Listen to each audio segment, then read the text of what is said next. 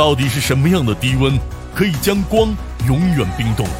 为什么说绝对零度是温度的下限？绝对零度有多可怕呢？绝对零度，理论上温度的下限是热力学中的最低温度，准确数值为零下二百七十三点一五摄氏度。这个数值是怎么得出的呢？首先，物质的温度取决于它内部的原子、分子等离子的平均动能。根据麦克斯韦波尔兹曼分布，粒子的平均动能越高，物质温度就越高。也就是说，当物质内粒子的平均动能达到最低值时，那么物质就将拥有最低温度，也就是达到绝对零度。而动能的最低值就是零，不可能是负数。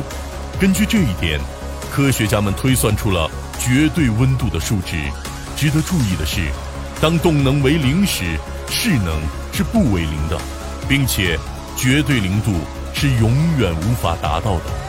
因为根据热力学第三定律，在任何空间中都必然存在能量和热量，它们之间不断的进行着相互转换而不消失，也就是能量守恒。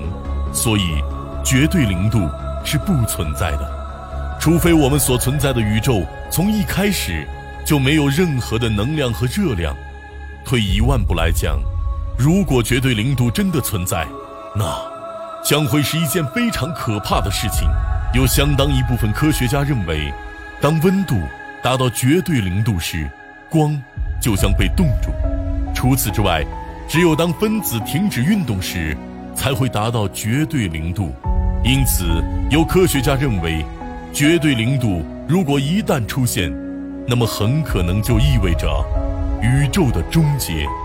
届时，空间和时间。都将变得没有任何意义。